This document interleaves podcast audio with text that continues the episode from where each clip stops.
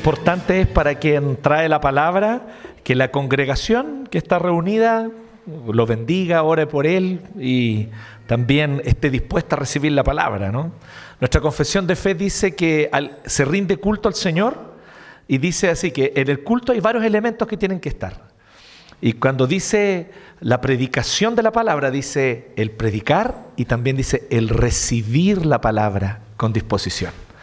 O sea, el culto no lo hace solo quien está predicando, sino cada uno de ustedes que sentados allí disponen su corazón para escuchar. Eso también es parte del culto. Así que, bien, pues vamos a, dijimos la semana pasada que prácticamente eh, yo soy la puerta y yo soy el buen pastor. Eh, son como dos, yo soy, evidentemente, pero que forman parte de un mismo contexto, de una misma idea grande que está diciendo Jesús. Eh, para quienes eh, hoy día se están enchufando, eh, no hay problema, los contextualizo un poquito. Hace algunas semanas atrás, aquí en nuestra iglesia nosotros empezamos a predicar y empezamos a hablar acerca de los, las veces, las siete veces en las que Jesús dijo de manera enfática en el Evangelio de Juan, yo soy, yo soy el pan de vida o el pan que da vida, yo soy la luz del mundo, yo soy la puerta y ahora vamos en el cuarto que es yo soy el buen pastor. Entonces estamos nosotros viendo un poquito de qué se trata estos yo soy y hemos descubierto algunas cosas muy interesantes con respecto a los yo soy. Hemos descubierto, por ejemplo, como una cosa que está obviamente en todas las siete ocasiones, que cuando Jesús dice de manera tan enfática yo soy, Él está de manera muy clara, abierta y totalmente escandalosa hasta cierto punto. Él está diciendo que Él es Dios. Está diciendo yo soy Jehová. Soy Jehová de los ejércitos, soy Jehová Dios, que creó el mundo en seis días, que lo sustenta con su poder y su palabra. Yo soy el Dios del pacto, que se reveló en la zarza ardiente a Moisés, que se reveló en la columna de fuego en la noche que guiaba al pueblo de Dios en el desierto después que Dios los sacó de Egipto de la esclavitud. Yo soy el poder del Señor, yo soy Jehová. Por lo tanto, el solo hecho de que él diga yo soy ya es bastante fuerte. Fuerte, diría, ¿cierto? ¿Quién diría que decía eso? Luli. Luli. Se me había olvidado que existía ese personaje. Me acordé la palabra, no me acordaba bien. Y, por qué sabemos que es fuerte? Porque fíjense cómo los, cómo los judíos reaccionaron cuando escucharon a Jesús decir esto. Varias veces se enojaron. O sea, casi todas las veces dijeron, ¿y este quién se cree? ¿Quién se cree para decir eso? O sea, a ellos no les parecía normal que dijera esto. Miren, eh, miren cómo está inmundo aquí. Qué bonito. Bien. Déjenlo tranquilito. ¿eh? Él es feliz, aquí esta es su casa, nosotros estamos invadiéndosela. Ah, caramba, no, ya ok. Ya menos mal que no fue en el enchufe. Eh, y cuando Jesús dice esto, los judíos se enojan. Hay una ocasión donde deciden apedrearlo por blasfemo. Entonces, si uno lo lee de manera tan así natural y no nos dan ganas de apedrear a Jesús, eh, algo no estamos entendiendo. Debería darnos ganas de apedrearlo si entendemos bien lo que él está diciendo, porque está diciendo algo súper escandaloso. Él no está diciendo una proclama que cualquier rabino, profeta o que cualquier persona habría dicho. ¿sí? Ah, empezó el conflicto de... En algún momento iba a pasar. Este es un conflicto que tiene siglos. ¿ah? Israel y Palestina es nada al lado de esto. Feo hacer bromas de eso, ¿ah? nada que ver. Solo un pastor amilenista diría bromas de eso. Bien, eso es para un guiño a los teólogos ahí, para los que les gusta la teología. Bien, entonces, eh, recordemos el contexto. Jesús había sanado a un ciego de nacimiento, ¿se acuerdan? Esto generó una bataola, porque era sábado, era Shabbat. Entonces dijeron, oye, este no puede ser de Dios si sana en Shabbat. Miren la tontería en la que se fijaron. Porque mismo Jesús les dice, ya, y si a ustedes se les cae un burrito a un hoyo y es Shabbat, ¿lo van a dejar ahí hasta el otro día? ¿Con la pata quebrada que se muera? ¿O lo van a sacar? Claro que lo sacan y de hecho lo hacían. Entonces dice, yo veo a alguien que necesita un acto de misericordia. Por supuesto que Jesús respetaba el día del Señor, por supuesto que Jesús se reunía en la sinagoga y lo guardaba, pero había alguien en necesidad, ¿por qué no habría de sanar? Y él ve a este hombre ciego de nacimiento y lo sana. Y los fariseos, es que sanó en Shabbat, es que sanó en Shabbat, es que cómo se le ocurre, es que el Shabbat es tan sagrado, la, la, la, la, la. Mientras que Jesús simplemente quiso sanarlo. Llaman a los papás del ciego, oye, ¿es verdad que, está Jesús lo sanó? ¿Ustedes creen que este es el Mesías? Eh, eh, dijeron, ellos se, se tratan de sacar los balazos, no tenemos idea, lo único que sabemos es que si este es nuestro hijo, sí es nuestro hijo. Pero no nos pregunten nada más. Llaman al ciego de nacimiento y ahí vimos la semana pasada esta frase genial, ¿cierto? Que decía este ciego de nacimiento, porque lo empiezan a interrogar, a interrogar. ¿Y qué tú crees que él es el Mesías? ¿Crees que él es el Cristo acaso? Y él dice, y le dice, ¿o oh, no te das cuenta que él es un pecador? ¿Te sanó en Shabbat? ¿Cómo un pecador? ¿Cómo alguien va a sanar en Shabbat? ¿Es un pecador? Y dice, si él es pecador no lo sé, yo solo sé que yo era ciego y ahora veo. Concreto, claro, directo. Se indignaron los fariseos, lo echaron de la sinagoga. Y en ese contexto Jesús dice, yo soy la puerta. Sí, los pueden echar de la sinagoga, pero yo soy la puerta del reino de Dios. Y el que cree en mí, es parte del rebaño, aunque lo echen de la sinagoga. Ahora entonces Jesús continúa, porque esta es la continuación directa.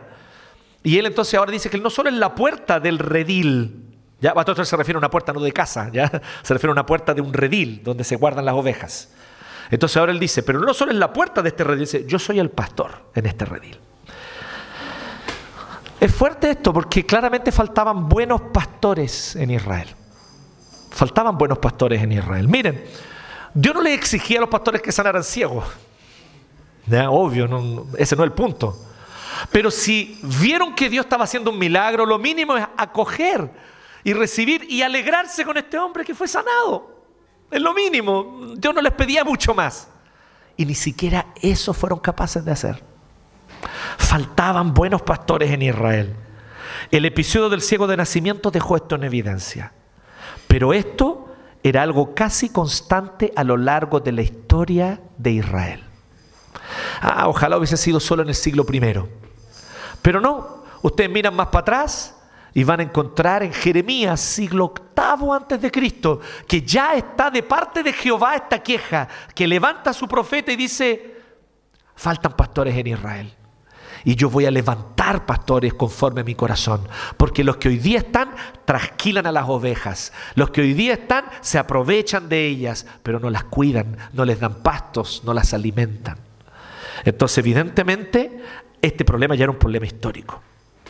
Tal vez Israel podía recordar algunos buenos pastores que habían tenido a lo largo de su historia. Tal vez Moisés. Moisés los guió 40 años en el desierto. Y fue un buen pastor para Israel. No le faltó comida, no le faltó agua, no le faltó sombra y frescor durante el día, no le faltó calor y luz en la noche. Ahora, no es por Moisés que Moisés fue un buen pastor, es porque Jehová iba con él y porque Moisés humildemente seguía a Jehová. Siguiendo al Señor, Moisés iba a ser un buen pastor. Y esta es como una lógica, como una ley inquebrantable, porque después vienen los jueces que gobiernan sobre Israel y los reyes. Y en todos esos casos era básicamente lo mismo. Si un juez temía a Dios y seguía la voluntad de Dios, terminaba por consecuencia siendo un buen pastor para Israel. Si un rey temía al Señor y obedecía la ley, por consecuencia terminaba siendo un buen rey para Israel. Si desobedecía la ley, terminaba siendo un pésimo rey que descarriaba a Israel. Esta es la historia de Israel. Y le faltaban buenos pastores. Podemos contarlos, de hecho, de alguna manera, como que hacemos memoria, los que conocen la historia de Israel del Antiguo Testamento, podemos partir con Moisés y después podemos recordar a Josué, ciertamente, pero ya después de Josué la cosa se pone medio turbia, ¿no? Y, el Señor, si bien levanta algunos personajes que libertan al pueblo en momentos puntuales, son pocos los que realmente guían al pueblo del Señor de buena manera. Entonces, sí, podemos recordar a Gedeón por un tiempo por lo menos, eh, Sansón era un tiro al aire, pero Dios lo usó. Sí, era un cabeza de músculos, pero eh, por lo menos tuvo un último momento donde también fue glorioso, donde él se arrepiente delante del Señor y liberta a Israel de muchos filisteos. Tenemos a Débora, que ella profetizó y fue también alguien que guió al pueblo en un momento muy complejo, ¿sí? Así que también hay mujeres allí escandalizados. Pero sí está Débora, pero una nomás entre muchos, no se entusiasmen tanto. Qué malo. No es el tema de hoy. Entonces, el asunto es que vemos que Dios levanta David, perdón, antes de David, Samuel. Samuel fue un buen pastor para Israel, guió al pueblo con temor del Señor. Él aprende de Elí, que era un hombre que temía al Señor, pero que no pastoreaba bien porque él no obedecía al, al 100% la ley. Así que Elí, aunque era un hombre que temía al Señor, era un hombre más bien tibio también. Y eso traía sus problemas. Pero Samuel fue alguien mucho más decidido en obedecer la ley y Samuel unificó a Israel preparando el escenario para los reyes. Y ahí después, Saúl, que parte bien, partía caballo inglés, pero después la mitad, guatea. Tenemos a David, varón conforme al corazón de Dios. Fue un rey que guió al pueblo, conforme al corazón del Señor. Pero eso no lo hizo libre de pecados. Un hombre pecador y que se mandó unos pecados graves. Pero sabía arrepentirse de sus pecados.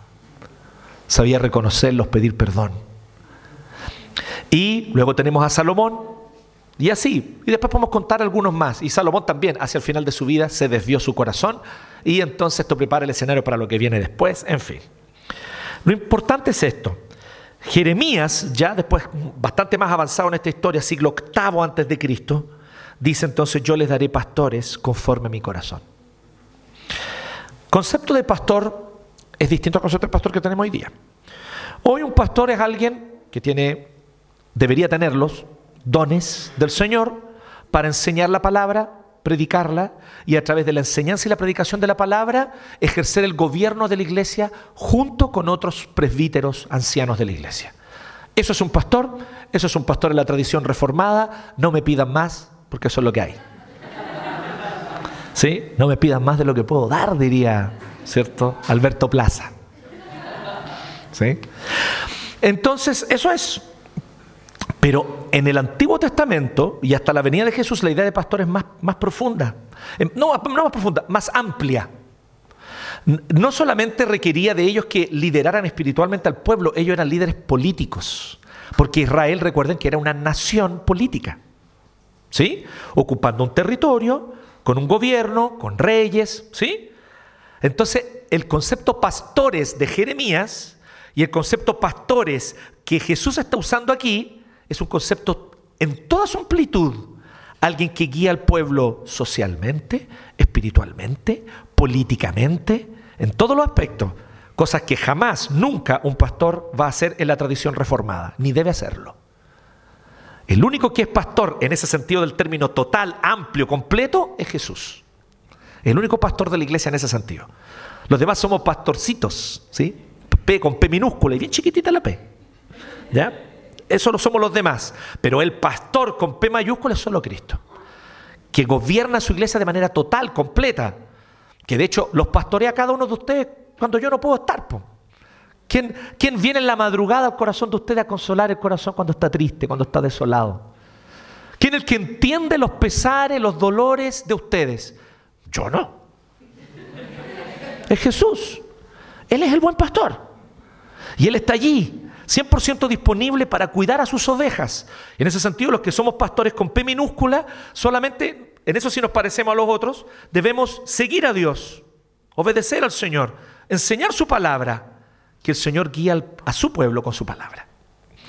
Entonces, aquí él está hablando de los líderes religiosos y políticos de Israel. Ese concepto de pastores aquí. Y aquí hay malos pastores. O sea, los locos ven un milagro de Dios y en vez de alegrarse, echan al loco de la sinagoga. Ni siquiera echan al que hizo el milagro, que esto hasta yo lo podría entender. ¿ah?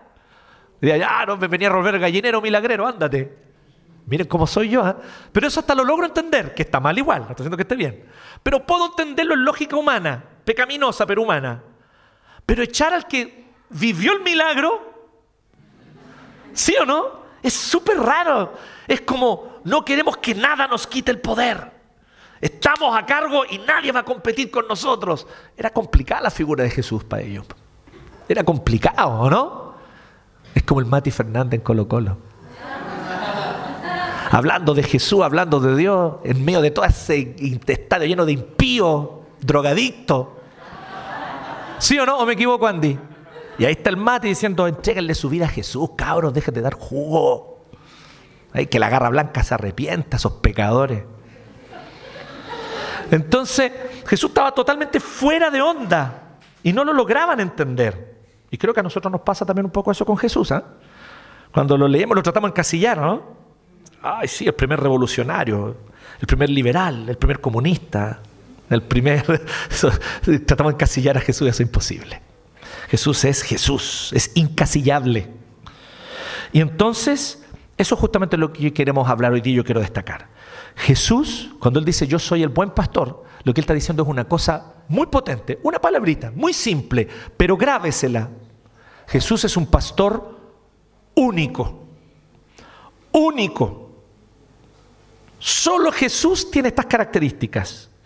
Jesús es un pastor único. Ni Moisés, que fue un gran pastor de Israel, se le acerca siquiera a las zapatillas de Jesús. Ni Moisés. Jesús es mayor, más grande que Moisés, superior a Moisés, mejor que Moisés. Y él lo demuestra al decir yo soy el buen pastor. Ya vimos, la declaración yo soy significa Jehová, Yahvé, soy el Dios verdadero, el único. Ya, eso ya lo dice, ya es bastante escandaloso. Pero junto con esto, él dice cuatro cositas que yo quiero decir hoy día que lo hacen único. Miren, primero, del 11 al 13, este pastor es único porque él da su vida para salvar a las ovejas. Y uno lo lee, si usted es citadino como yo, se crió en la ciudad, no sabe de ovejas, no sabe de cómo se cuidan, no sabe de nada de esto, que es lo que me pasa a mí, uno va y consulta comentarios con especialistas que te hablan de cómo es criar ovejas en el Oriente Medio. Y uno descubre algunas cositas y se da cuenta que lo que Jesús está diciendo es bastante único. Porque me dice, les aseguro, perdón, era el 11, ahora sí, yo soy el buen pastor, el buen pastor da su vida por las ovejas. El asalariado, o sea, el que está contratado para cuidar a las ovejas, a él no le pertenecen las ovejas. Cuando ve que el lobo se acerca, abandona las ovejas, ciertamente. De hecho, había una, una ley, no, no, no de, las, de la ley inspirada por Dios en el Antiguo Testamento, sino una ley anexa hecha por rabinos, que estaba ya vigente en el siglo I, que decía que cuando un pastor estaba cuidando a las ovejas y venía un lobo, y era solo uno, entonces él tenía que cuidar a las ovejas. Si él dejaba que el lobo entrara al redil, y comiera las ovejas o las matara, él tenía que responder con una indemnización por eso. Pero si eran dos lobos, tenía derecho a arrancarse. ¿Está buena la ley o no? Entonces, si es un lobo, no, pues tiene que, tiene que hacer algo al respecto, si es un lobo. ¿Sí? Ahora, dos puede arrancar. Se le permitía.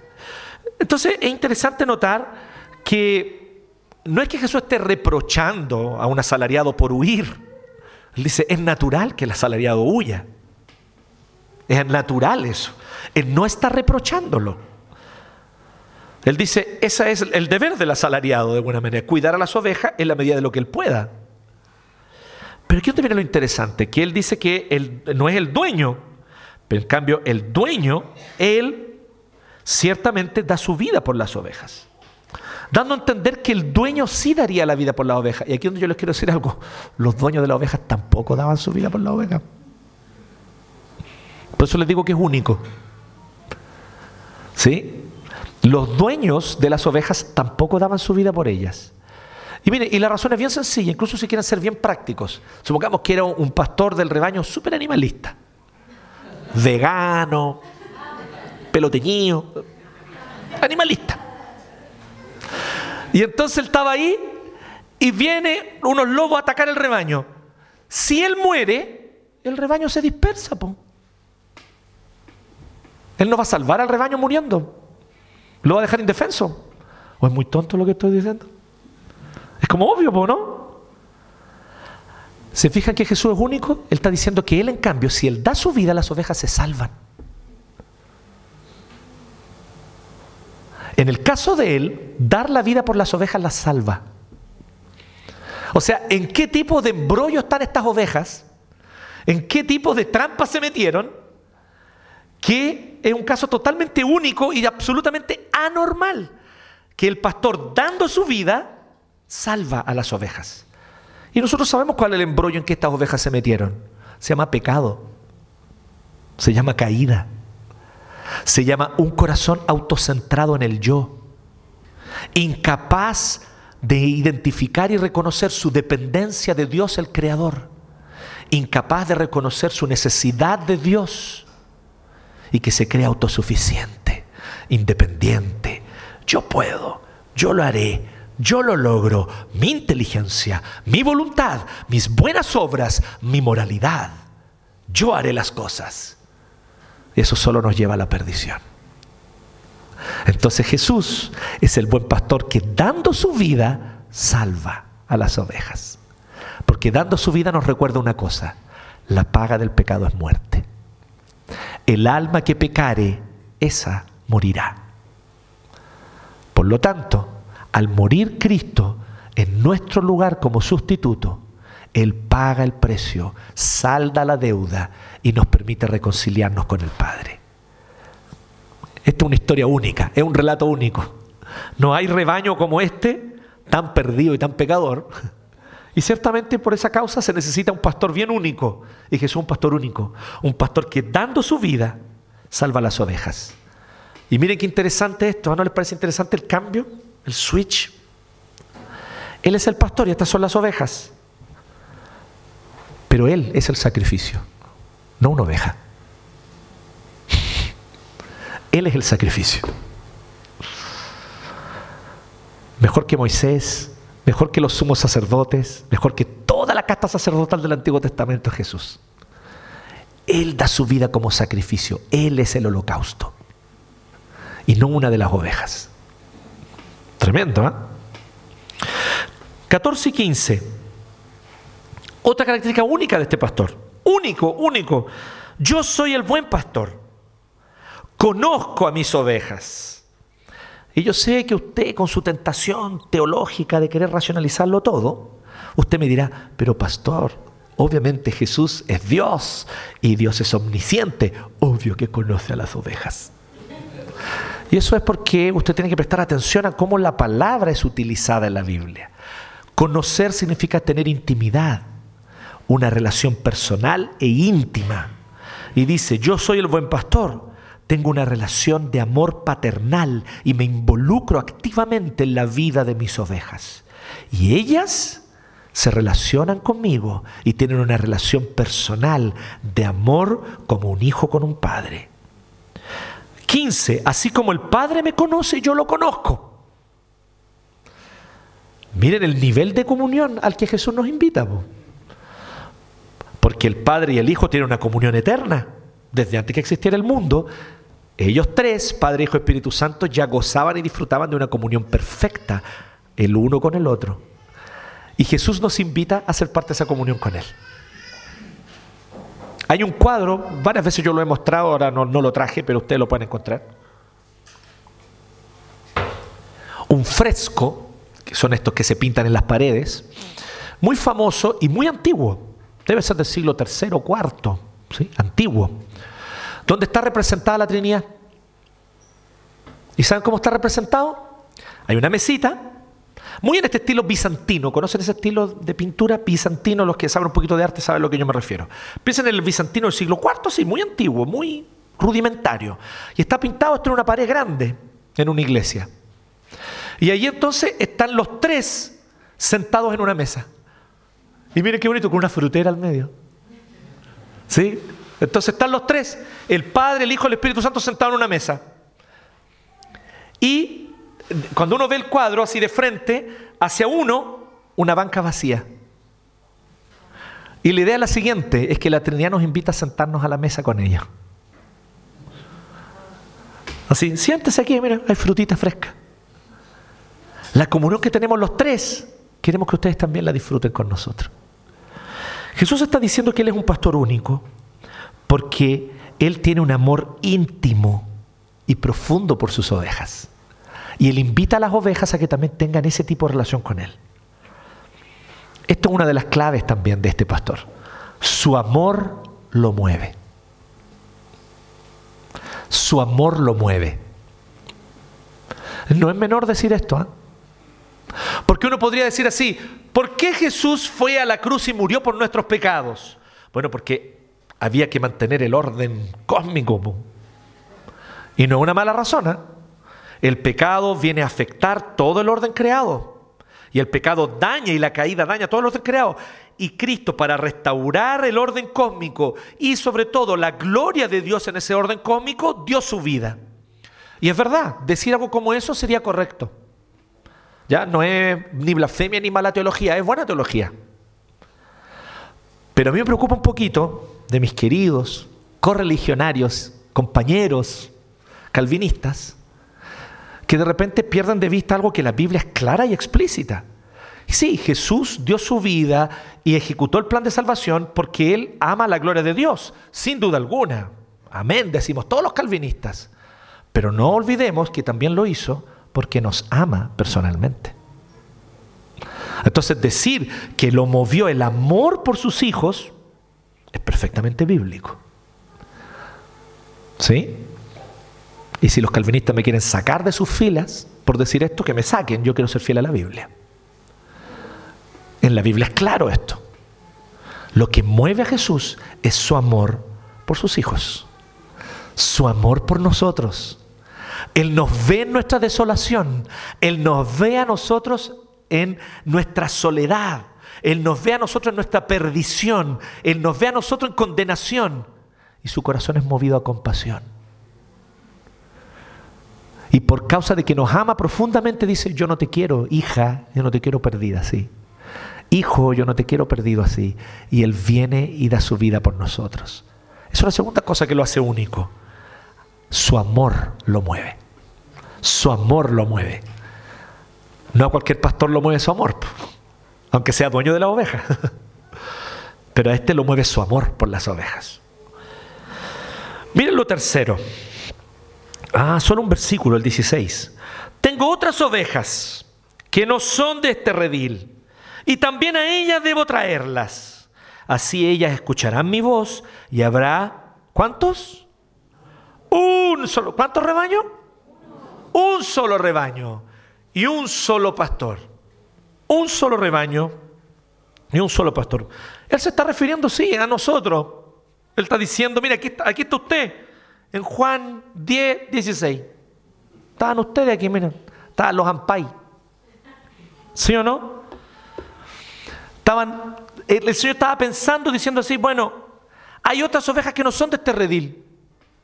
Están perdidas ya cerca de la Tierra de Fuego, en Sudamérica. Ustedes no saben porque no han descubierto América todavía. ¿Sí? Podría haber dicho eso Jesús, pero no quiso, no quiso hacer tanto spoiler. De aquí a unos 1490 años más o menos, ustedes van a ver que hay otro continente. Y allá tengo ovejas. Tengo ovejas. Ellos tienen que escuchar este mensaje, llegar a ellos y creer. ¿Sí? Pero en ese tiempo ni siquiera había llegado a Europa la cuestión. Y tengo otras ovejas, tengo una oveja ahí perdida en el norte de Europa. ¿Sí? Las tengo que atraer también. Veo aquí a un joven que nos acompaña, parece vikingo el caballero. Tal vez usted es descendiente de ellos. Es una oveja el Señor. El Señor ya sabía que habían ovejas esparcidas por el mundo. Y Él dijo, hay que ir a buscarlas. Y vamos a hacer un solo rebaño y un solo pastor. Un solo rebaño y un solo pastor. Y esto es interesante, queridos. No hay dos pueblos de Dios, hay uno solo.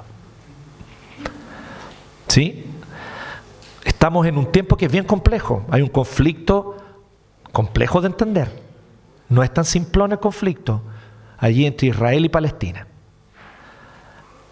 Hay temas que se necesitan conversar con calma, con mesura, ¿ok? No apasionarnos. Pero una cosa que a mí sí me decepciona es cuando en el mundo evangélico, de alguna manera se da a entender que Dios tiene como dos pueblos, con dos planes de salvación. Uno si desciendes de Abraham y eres judío y, tienes pasaporte israelí. Y otro que es como el plan de salvación ya común, el random. ¿sí? Que es como creer en Jesús, ¿sí? Creer en Jesús es salvo por la fe, por gracia mediante la fe. Eso es para. Pero hay un plan de salvación premium. 2.0, premium. Eso es para los que descienden de Abraham. No, queridos. Jesús está claro en decir aquí, no hay dos rebaños, hay un rebaño. Un rebaño bajo Jesucristo como Señor y Salvador. No cree que Jesús de Nazaret es el Mesías, no es pueblo de Dios. Punto. Es que mi apellido es Cohen. No importa. ¿Usted no cree que Jesús de Nazaret es el Hijo de Dios, el Mesías? No hay salvación para usted. Usted debe creer esto. Y una vez que cree, no me haga una iglesia aparte, usando cositas en la cabeza, candelabro. Únase a las iglesias que ya están, si es un rebaño y un pastor. ¿Me entienden?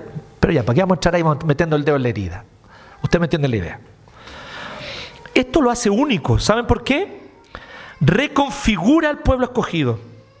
Y aquí yo quiero decir algo que es más profundo. No es simplemente así como que llega Jesús en la historia y dice, ya cabro, eh, Ustedes saben, yo soy Jehová. Estoy aquí. Estoy aquí y vamos a cambiar las reglas. Antes era un pueblo que eran descendientes de Abraham. Entonces, vamos a cambiar las reglas. Ahora, ahora va a ser un pueblo multiétnico. No, no es así.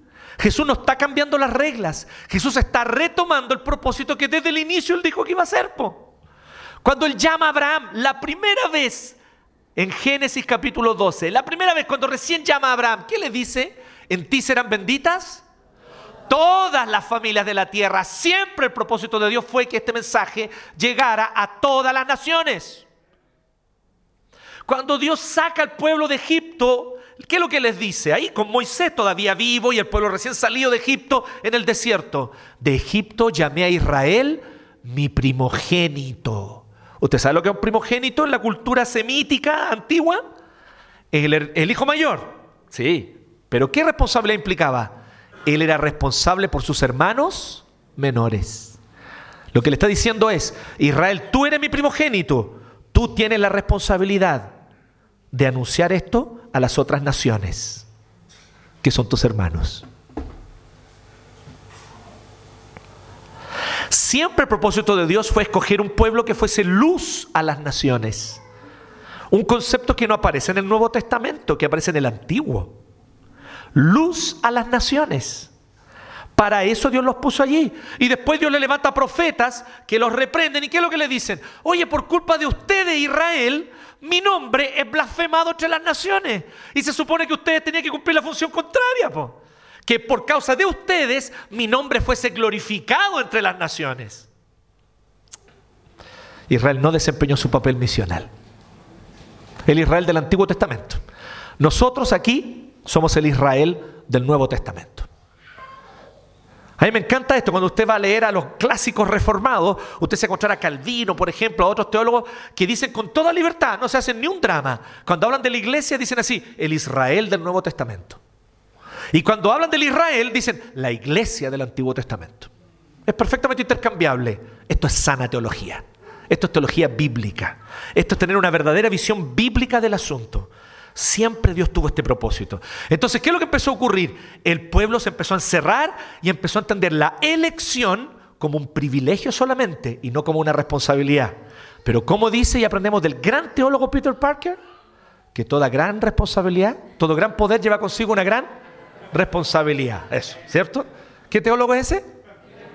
El hombre araña, pues, Spider-Man. Entonces, todo gran poder tiene consigo una gran responsabilidad. Y ellos no entendieron eso. Ellos se quedaron solo con el gran poder. ¡Ay, qué privilegio! Somos escogidos. Hoy encerrémonos entre nosotros y no le digamos a nadie. Ahí está Jonás como ejemplo. Dios viene y lo llama, anda a predicarle a los ninivitas. Pueblo pagano, idólatra. ¿Qué hace Jonás? Agarra un barco, o sea, para el otro lado. No, no quiero eso. Y, a uno le enseñan mal esa historia en la escuela dominical a los que se crían de niños en la iglesia. Y le dicen, es que Jonás le tuvo miedo porque los ninivitas eran muy violentos. No dice eso el libro de Jonás. De hecho, Jonás mismo dice cuál es la razón. Él la dice al final del libro. Él. Él dice, yo no quise venir a Nínive porque te conozco, Dios. Y yo sé que tú eres misericordioso y que ibas a tener misericordia de ellos y le ibas a perdonar. Por eso no quise venir a predicarles. A ese level el nacionalismo de, de Jonás, po. Trump, una alpargata. Al Jonás. Tremendo, ¿no? El nacionalismo. Él no quería que otros supieran. Bueno, este era el sentir del pueblo de Israel y que se fue profundizando. Y cuando llega el siglo I y Jesús aparece en escena, el pueblo está totalmente encerrado en sí mismo.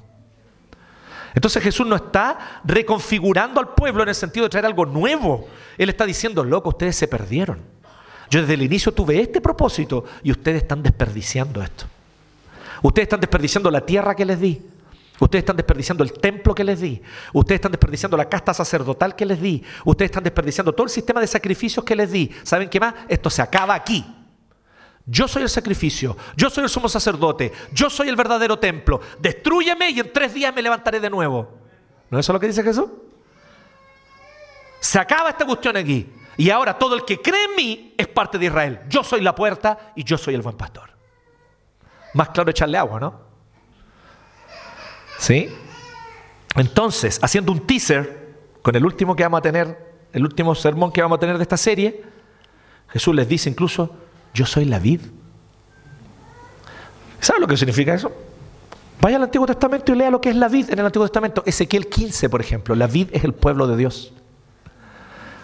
Jehová dice así, yo planté una vid para que me diera uvas, pero en vez de darme uvas buenas, me dio uvas amargas. ¿Qué puedo hacer con la vid? Dice Jehová. Porque su madera no sirve para nada, no puedo hacer ni siquiera un gancho para colgar ropa. Ezequiel 15, léalo, está ahí. Entonces, ¿qué haré con este pueblo, con, este, con esta vid si no me da uvas? Porque es para lo único que existe. No puedo hacer un mueble, no puedo hacer un gancho para colgar ropa, nada. Lo tomaré y lo echaré al fuego. Jesús con Ezequiel 15 en mente dice en Juan 15, yo soy la vid. El que está en mí lleva fruto. El que permanece en mí lleva fruto. Pero el que no permanece en mí no lleva fruto. Lo cortaré y lo echaré al fuego. Jesús con su presencia aquí en Jerusalén, lo que él está diciendo es, aquí se dividen las aguas, chiquillos. Sean descendientes de Abraham, sean descendientes de Jacob, pertenezcan a alguna de las doce tribus, no importa. No creen en mí como Mesías, ustedes ya no son más pueblo. De aquí para adelante se acabó mi paciencia. Los que crean en mí, esos son mi pueblo. Y él configuró nuevos doce patriarcas. ¿Se han fijado en eso, no? ¿Cuántos discípulos son? ¿Y cuántos eran los patriarcas del antiguo Israel? No es casualidad. ¿Y cuántos son los que adoran ante el trono del Cordero en Apocalipsis? ¿Cuántos ancianos? 24 ancianos, los 12 patriarcas del Antiguo y los 12 patriarcas del Nuevo Testamento. Un solo pueblo, un solo rebaño, un solo pastor. Entonces él viene y con estos nuevos 12 patriarcas dice, ahora chiquillos, vayan a todas las naciones. Ya no se hace discípulos circuncidándolos, se hace discípulos bautizándolos. Vayan, anuncien, prediquen y todos los que se bauticen van a ser incluidos en el pueblo. Son mi rebaño. Estoy resumiendo la historia, pero así llegó a nosotros la cosa, ¿me entiendes? ¿Sí? Con muchas vicisitudes entre medio, con muchos pecados, no los vamos a negar, ¿sí?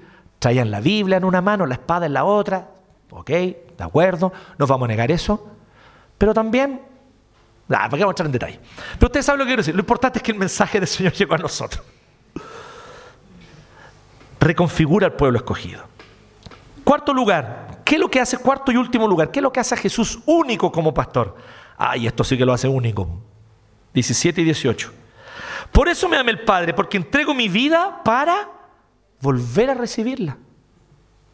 Nadie me la arrebata. Me encanta esa frase de Jesús. Me encanta, lo encuentro absolutamente genial. Él está ahí en Jerusalén, los judíos quieren puro matarlo ya habían intentado matarlo, de hecho, y no pudieron. Como que él está demostrando y dice, nadie me quita la vida. Cuando sea el momento yo la voy a poner. ¿Sí? Suena como un poco arrogante, ¿no?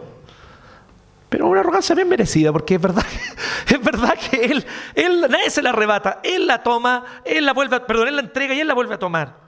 Yo la entrego por mi propia voluntad. Tengo autoridad para entregarla y tengo también autoridad para volver a recibirla. Chiquillos, ni un pastor puede hacer eso. Ni un líder del pueblo puede hacer eso. Nadie puede hacer eso. Yo tengo autoridad para entregarle, tengo también autoridad para volver a recibirla. Este es el mandamiento que recibí de mi Padre. Por lo tanto, ¿qué es lo que está diciendo aquí? Que Él es único por una sencilla razón, simple y clara, que Él resucita con poder.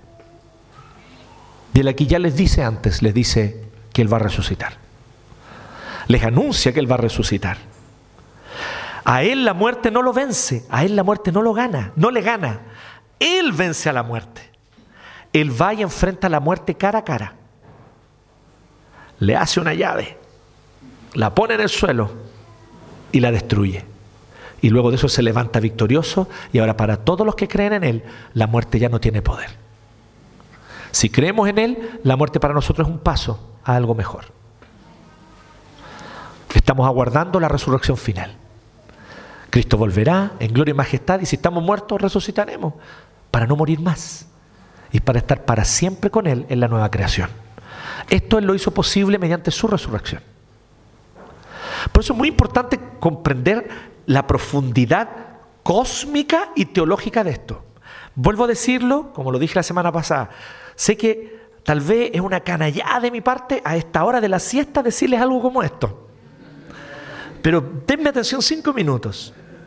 Porque Pablo es muy claro con relación a esto en el Nuevo Testamento. Él dice que Jesús, no solamente al morir en la cruz, Él fue como un cordero que derramó su sangre y permitió el perdón de pecados para nosotros los que creemos personal, individualmente con Él. Sí, es verdad, es eso, pero es más que eso. Pablo dice que literalmente en el cuerpo de Cristo estaba la antigua creación. Él tomó la antigua creación, caída, afectada por el pecado, la creación de Adán, la llevó a la cruz, la clavó en la cruz y la mató. Va a la tumba y de la tumba vacía al tercer día se corre la piedra y sale la nueva creación, un nuevo cuerpo que el cuerpo que tendremos nosotros, no más afectado por la enfermedad, por la corrupción, por la podredumbre ni por la muerte. Y con ese cuerpo él resucitó al tercer día. Y es el cuerpo que tendremos nosotros cuando resucitaremos. Y es el tipo de naturaleza que tendrá la nueva creación cuando vuelva en gloria y majestad y la inaugure de manera definitiva. ¿Saben lo que significa esto? Que la nueva creación ya empezó. Cuando esa piedra se corrió de esa tumba y Cristo salió de ella. Por lo tanto, es un evento cósmico, de proporciones cósmicas. Cristo trajo un nuevo mundo. Cristo trajo un nuevo mundo, una nueva realidad, una nueva era. No, la nueva era no es la era de Acuario. Sí, es para los hippies. Algunos se acordarán, eh, se cayó el carnet también con esa. Se me cayó el carnet. Había un gran musical sobre eso, sí. Pero hereje, hereje, pero era buena el musical. No, la nueva era no es, ah, partió el año, en los años 60 con los hippies. No, la nueva era partió con Jesús, muriendo y resucitando. Su muerte y resurrección trajo una nueva era para la humanidad y para toda la creación. Él mató la antigua creación en la cruz y trajo a existencia la nueva creación en la tumba vacía. Nuestra esperanza, chiquillos, no es un buen anhelo. Ay, ojalá esto ocurra. No. Cristo va a volver. Y volverá en gloria y majestad. Y cuando Él vuelva, todo ojo le verá. Y Él volverá corporalmente. Volverá corporalmente. Yo les pido con de todo corazón y con mucho respeto, ciertamente. Pero no presten atención, no den oídos a supuestos maestros cristianos, pastores y predicadores cristianos que niegan la realidad de la resurrección corporal de Jesús. No es que simplemente, ay, sí, Jesús resucitó en los corazones que creen en Él con fe. Sí, es como, es como el sentimiento de que Él revivió en nuestros corazones. No, no es un sentimiento, no es una idealización. En cuerpo, carne, hueso, sangre, Jesús salió de esa tumba. Y de esa misma manera, Él volverá en las nubes con gran poder y todo ojo le verá. Y esos teólogos y pastores van a ser los primeros en llorar con crujir de dientes por no haber creído en Él. Usted no caiga en eso. En esta iglesia tenemos clarísimo, Jesús es una realidad histórica. Su resurrección es una realidad histórica. Y su pronto regreso, pareciera que viene luego, dicen algunos. No lo sé, puede ser. Dan ganas, sí. ¿eh? Dan ganas que sea luego. Pero cuando sea, falte mucho, falte poco, va a ser corporalmente, en gloria y majestad, se van a rasgar los cielos y todo ojo le verá. Y por lo tanto, esto fue posible ¿por qué? porque Él resucitó con poder. Juntando todos estos elementos que yo les dije de este único pastor. Entonces cuando dice, yo soy el buen pastor, ¿qué es lo que está diciendo Jesús? No hay pastor como yo. Yo soy un pastor único. Nadie, nunca habrá y nunca jamás ha existido, jamás podrá existir alguien que se compare a mí como pastor, dice Jesús. Y se lo digo, chiquillo, alguien como que tiene el cargo de pastor, se lo digo, tiene toda la razón. Absolutamente nadie, jamás nos podremos siquiera llegar a comparar a Jesús. Nunca. Él es único. Da su vida para hacer sacrificio y de esa manera salvarnos. es movido por su amor, porque nos ama profundamente, como un padre entrañablemente ama a sus hijos. Reconfigura al pueblo para ser un pueblo multiétnico, pero sigue siendo un único pueblo bajo un único pastor que es Él. Y resucita con poder, porque un día volverá con gloria y majestad. Entonces, juntando todos estos elementos, ¿qué es lo que tenemos? El Evangelio. Jesús es el buen pastor, es otra forma más de decir y de anunciar el Evangelio. La buena noticia. La buena noticia de que por amor, en el tiempo designado para ello, Dios personalmente, porque Jesús es Dios, Dios personalmente irrumpió en la historia humana para pagar el precio de sangre por los pecados de su pueblo. Resucitó con poder al tercer día, inaugurando en su propio cuerpo la nueva creación cuando salió de esa tumba. Y ahora Él está configurando y reuniendo un Israel renovado. Me tomo aquí literal de un versículo de Pablo en Romano. No digan que lo inventé yo, está ahí en Romano. ¿Usted cree en Jesús? Usted es israelita. Pablo dice en Romano, el verdadero israelita es aquel que lo es en el corazón. No el que tiene una circuncisión en la carne, es el que en el corazón ha creído que Jesús de Nazaret es el Cristo, el Hijo de Dios. Entonces él está reuniendo un Israel renovado, compuesto por personas de toda lengua, tribu y nación, y se encuentra extendiendo por toda la creación el glorioso anuncio de que Jesús de Nazaret es el Cristo, como decíamos. Este es el Evangelio. Entonces, cuando leamos esa declaración, Jesús es el buen pastor, pensemos en el Evangelio. Pero solo para que nos quedemos con una imagen, si me permiten. ¿sí? Los protestantes no usamos imágenes. Pero miren, les voy a evocar una imagen. Una imagen antigua. A propósito de frescos pintados ahí en las paredes. Hay un fresco más antiguo que ese otro que les comenté. Debe ser, algunos calculan del siglo I II. ¿Saben dónde se encuentra? En las catacumbas, debajo de las ciudades romanas, donde se reunían a escondidas los primeros cristianos. Y había varias imágenes pintadas. Y una imagen recurrente que está en casi todas las catacumbas es un joven pastor cargando una ovejita con dos patitas acá y las otras dos patitas acá, ¿lo han visto? Y él va cargando a su ovejita en sus hombros. Es una representación de Cristo, que viendo que estábamos perniquebrados, perdidos, nos fue a buscar, nos tomó en sus hombros y nos trajo al redil. Jesús es el buen pastor, es el Evangelio, que es salvación también para ti. Y si tú hoy día estás perdido, si tú hoy día a estás aquí, pero en tu corazón estás perdido, estás perdida, estás desorientado, estás quebrado. Jesús es el buen pastor. Deja que Él se acerque a ti, que te tome en sus brazos, que te cargue, que te sane. Él te va a curar, te va a sanar, te va a incorporar al redil, te va a alimentar, te va a cuidar, porque Él te ama entrañablemente. Oremos. Gracias Señor, gracias te damos Dios, porque eres nuestro buen pastor. Gracias Señor porque ese título grande en mayúscula no se lo damos a nadie más. Solo tú eres el pastor con mayúscula que apacienta nuestro corazón, que apacienta nuestras almas, que nos cuida, que nos ama y que mediante su sacrificio de sangre nos salvó. ¿Cómo no alabarte? ¿Cómo no agradecerte? Y Señor, ¿cómo no amarte? Si tú nos has amado con un amor tan profundo. ¿Cómo no amarte si eres tan amable por donde te miremos, Señor? Lleno de ternura, lleno de gracia, lleno de compasión. Ciertamente justo, verdadero. Que nunca llamas a lo malo bueno ni a lo bueno malo. Pero en esa justicia, en esa verdad, muestras compasión y misericordia al corazón contrito y arrepentido. Gracias, Señor, por recibirnos en tus brazos, por cargarnos en tus hombros, para hacernos tus hijos. Te alabamos y te agradecemos, Señor Jesús. Amén.